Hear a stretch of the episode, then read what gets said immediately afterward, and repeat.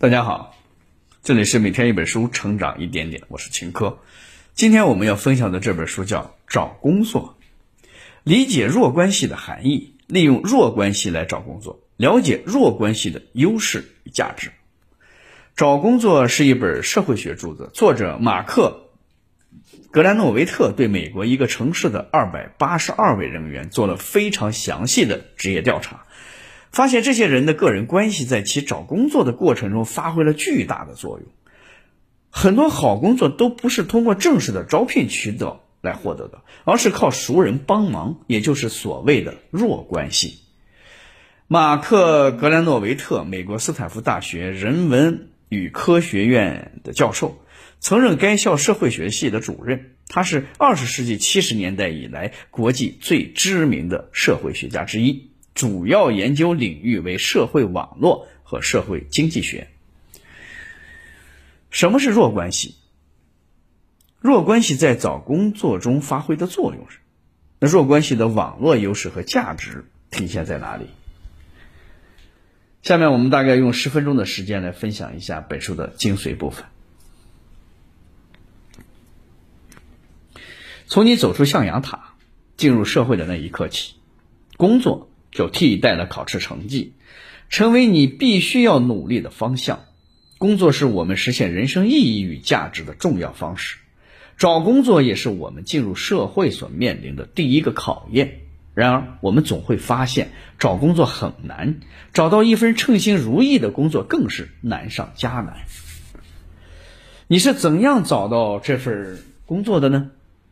有人说我是通过招聘软件找到工作的，有人说我是通过校园招聘找到工作的，也有人说我是经过猎头帮助找到工作的。但更多的一部分人是通过社交媒体上的好友发布职位推荐信息，或者是熟人内部推荐找到工作。这种关系我们称之为弱关系，这也是这本书找工作所重点阐述的概念之一。下面我们将三分为三个部分来讲解这本书。第一个部分，什么是弱关系？很多人认为，除了自身实力之外，运气也在很大程度上决定一个人能否找到一份令自己满意的工作。比如说，在你决定辞职的时候，很偶然的知道了一家心仪的已久的公司在招聘。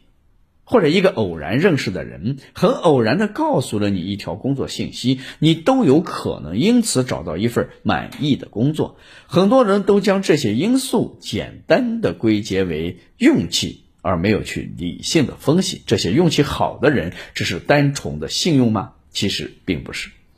本书的作者马克·格兰诺维特通过大量的调研发现，这种运气其实就是弱关系的力量。究竟什么是弱关系呢？我们可以从强关系与弱关系之间的对比来理解。想要弄明白你和另一个人的关系究竟是强关系还是弱关系，可以从这四个维度来衡量一下：认识时间的长短、互动的频率高低、亲密的亲密性的程度、是否存在互惠交换。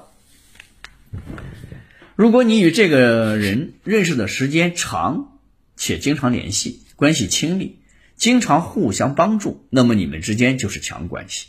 反之，如果你与这个人认识的时间几乎短，而且几乎没有互动，没有利益纠葛，那你们之间就是弱关系。明白了弱关系是怎样定义的，接下来我们来了解一下第二个部分的内容：弱关系在找工作中发挥了什么作用？作者通过对美国马萨诸塞州的一个城市的二百八十二位各个行业阶层的人员，进行了详细的职业调查，以此来探究弱关系在这些人找工作的过程中究竟发挥了多大的作用。研究发现，在求职招聘的过程中，很多职位并不向社会公开，弱关系有利于求职者获得这些隐藏的招聘信息。二弱关系可以为求职者提供价值背书。三弱关系辐射范围广的特性还有利于招聘者降低招聘成本。我们通过调研中的两个案例就能窥见一二。第一个案例是这样的：诺曼是一个年轻的经济学博士，波士顿某个大学需要招聘一批项目研究员，派出考察团来诺曼所在的大学考察。接待这个考察团的正好是诺曼的经济学导师。考虑到诺曼学习成绩优秀，但还没有找到合适的工作，导师就将诺曼推荐给了这个考察团。于是诺曼很顺利的就得到了这份工作。第二个案例是这样的。卡尔是一名刚毕业的工程师，他的父亲也是一名工程师。有一天，他的父亲听同事说另一家公司在招聘工程师，这个消息是同事手下的销售员这个公司的秘书闲聊中得知的。卡尔试着向这个公司投递了职位申请，很快他就通过了面试，得到了录用。从上面这两个例子中，我们不难看出，很多好工作都不是刻意找来的，而是众多的弱关系当中。意外的获得了合适的职位信息，推荐人为被推荐人做出了很好的能力背书，招聘公司也从这些弱关系中减少了招聘成本。我们自身找工作的经历也能印证这个事实。大多数公司的招聘形式可以分为传统招聘渠道与内部推荐。很多职位因为各种原因，并不是向社会公开招聘，而是通过内部推荐招聘。所以，如果求职者只依赖传统的招聘渠道来投递简历，那么他大概率与这些职业是无缘了。另外，在内部推荐的过程，推荐人也会不经意的为被推荐人向招聘者美言几句。正是这几句美言，大大的增加了被推荐人面试成功的概率。同时，这种精神匹配的推荐也减少了公司招聘时间与金钱成本，达到推荐人、被推荐人与公司三方结赢的局面。这也是很多公司青睐内部推荐的原因之一。